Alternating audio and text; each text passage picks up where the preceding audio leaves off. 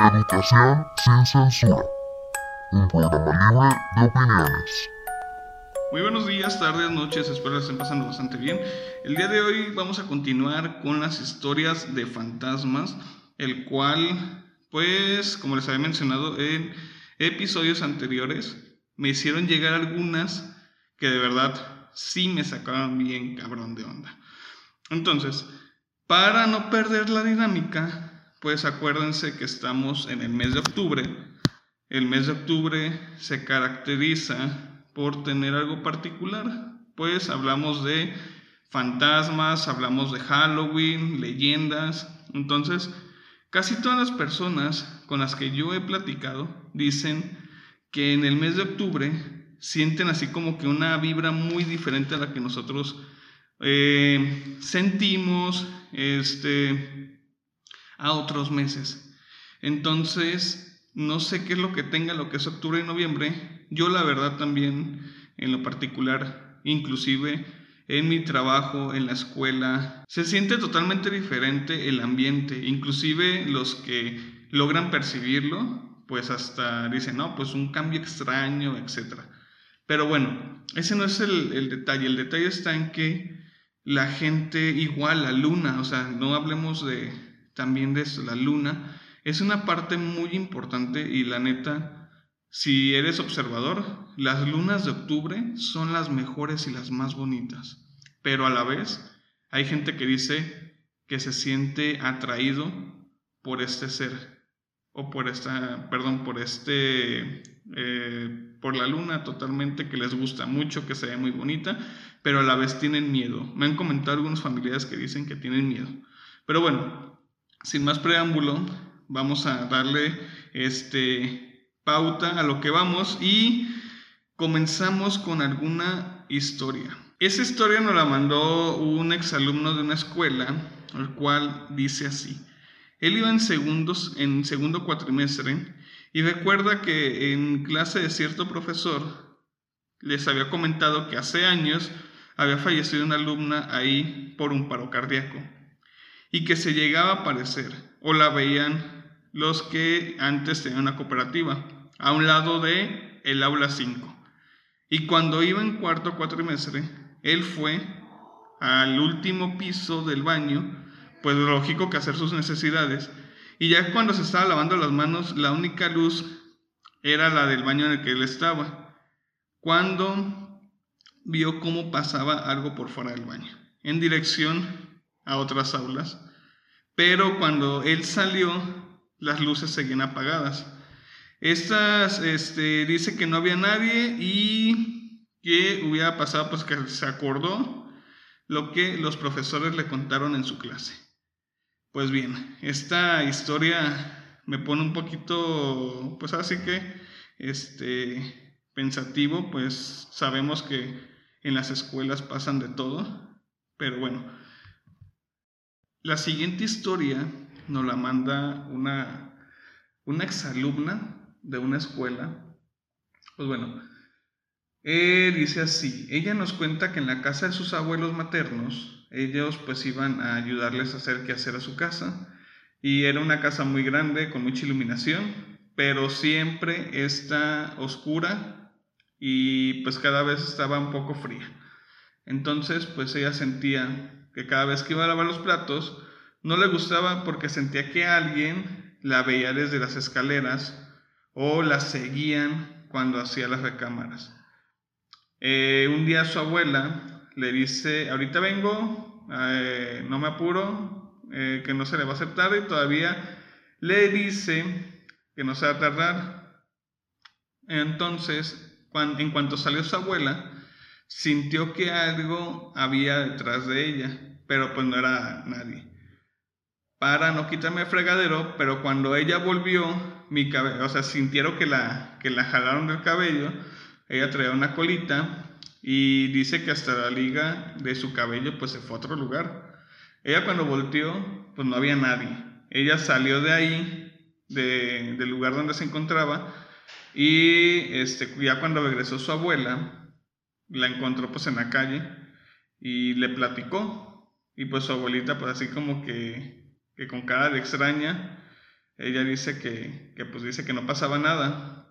Ella siguió yendo, pero pues ya ahora sí que no se quedaba sola. Este, la otra dice que sus abuelos dicen que por las noches se escucha que bajan las escaleras y así es, o sea, cuando están bajando las escaleras, ustedes imagínense, sienten o escuchan que un anillo es el que roza con el metal de las escaleras. Ellos dicen que ya están acostumbrados, pero que siempre le gustó, o más bien a su abuela le gustaba la brujería, y ella piensa que a partir de eso, pues es cuando, cuando vienen todos estos, estos relatos. La otra dice, este, igual, ahí mismo en esa misma historia que me platicaron, que me comentan, que por la noche eh, sentía a su mamá cómo le movía en la cama. Bueno, ustedes tienen la última palabra, entonces, de verdad, les hago una pregunta. ¿Cuántas veces no hemos sentido que nos observan? ¿Cuántas veces hemos visto que alguien pasa y que creen que es producto de su imaginación? Pues bueno, la otra historia me la mandó una compañera de, de secundaria. Ella dice que en su casa hay actividad paranormal muy rara. ¿Qué quiere decir esto raro? pues en cierto cuarto de la casa donde ella habita, y es en, es en un cuarto específico, dice que pues aparece como tal el demonio. La han empujado, la han aventado, le mueven las cosas, inclusive la persona que duerme ahí, que es su hermano, en ocasiones amanece con rasguños, con moretones, etc. Para no hacerles el cuento más largo, dice que eh, una vez escuchó que durante la noche o en cierta hora del día están rezando el rosario para pues para la Virgen de Guadalupe, los que somos creyentes, pues sabemos que creemos en los santos. Entonces ella pues estaba, su familia estaba rezando, ella salió, se fue un ratito para ver dónde están sus hijos y en especial se mete al cuarto. Entonces ella escucha una voz que dice que a su familia le va a ir muy mal, que va, este, les va a ir muy mal en la vida y cosas por el estilo, o sea, súper, súper feas. No me contó detalle, lo que sí es que tiempo después ella me platicó que a causa de que ella me contó la historia propiamente, pues le sucedieron varias cosas más extrañas, como que la empujaron, y este, cayó y se lastimó el brazo. Y pues bueno, estas son las historias que a mí me compartieron de manera anónima, yo las voy a compartir, no dije sus nombres por lo mismo para mantener el secreto, pero esas personas que nos están escuchando, les mando un saludo y espero pues ahora sí que, no sé, les haya gustado la manera en cómo las conté. Yo no soy bueno contando historias, como ustedes lo sabrán, pero bueno, dámosle un pequeño giro a esto y yo les voy a platicar una experiencia de tantas que me han pasado. El hospital o la casa el cual yo les voy a, mencionar es muy conocida, es muy grande. Actualmente yo laboro ahí. Los que me conocen pues ya se imaginarán de, de qué estoy hablando. Pero para no hacerles el cuento más largo de donde yo trabajo, es una casa que tiene aproximadamente 100 años está muy grande. Antes fue un psiquiátrico, era el psiquiátrico más conocido de Guadalajara.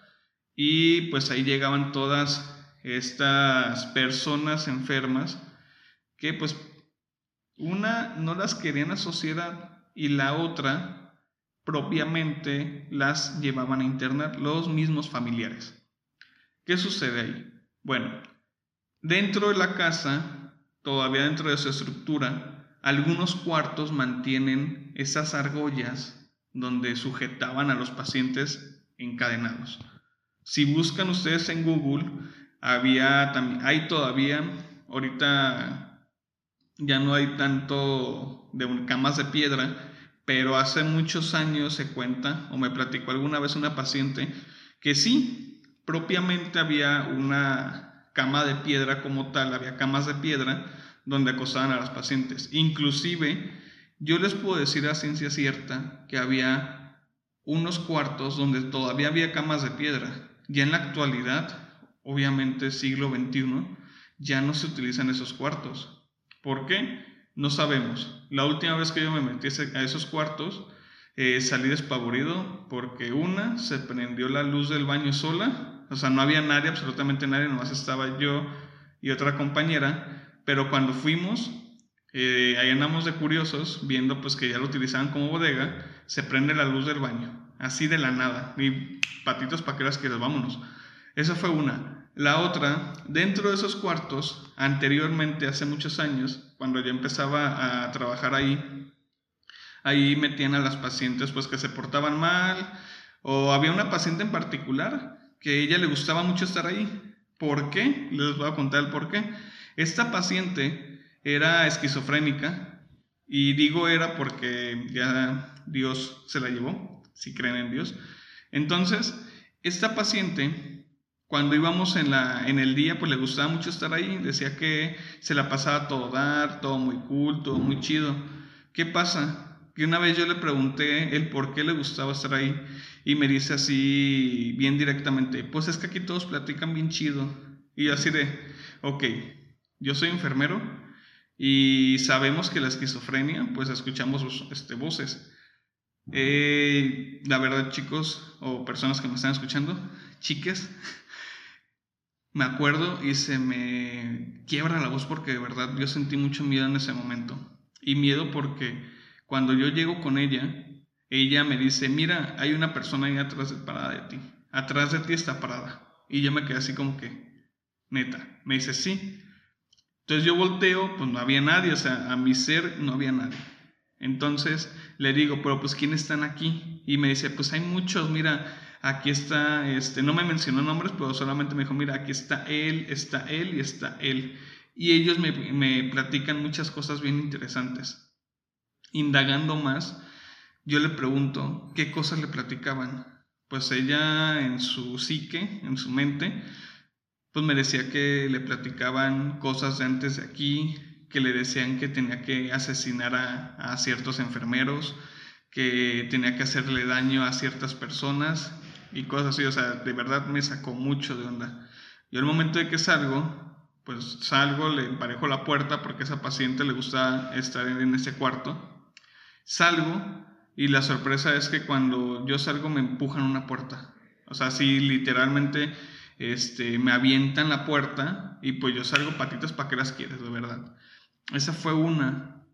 Luego trabajé un tiempo de noche y usualmente yo me quedo sentado hasta que, pues inclusive cuando las pacientes están dormidas por si se llega este, a, pasar algo.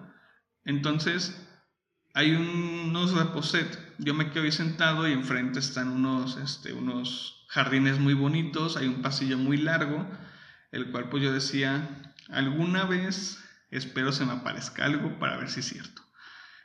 No les hago el cuento más largo, yo estaba sentado una noche de ahí y fue muy temprano, eran como las 12 más o menos, eran como entre 11 y 12 de, de la noche.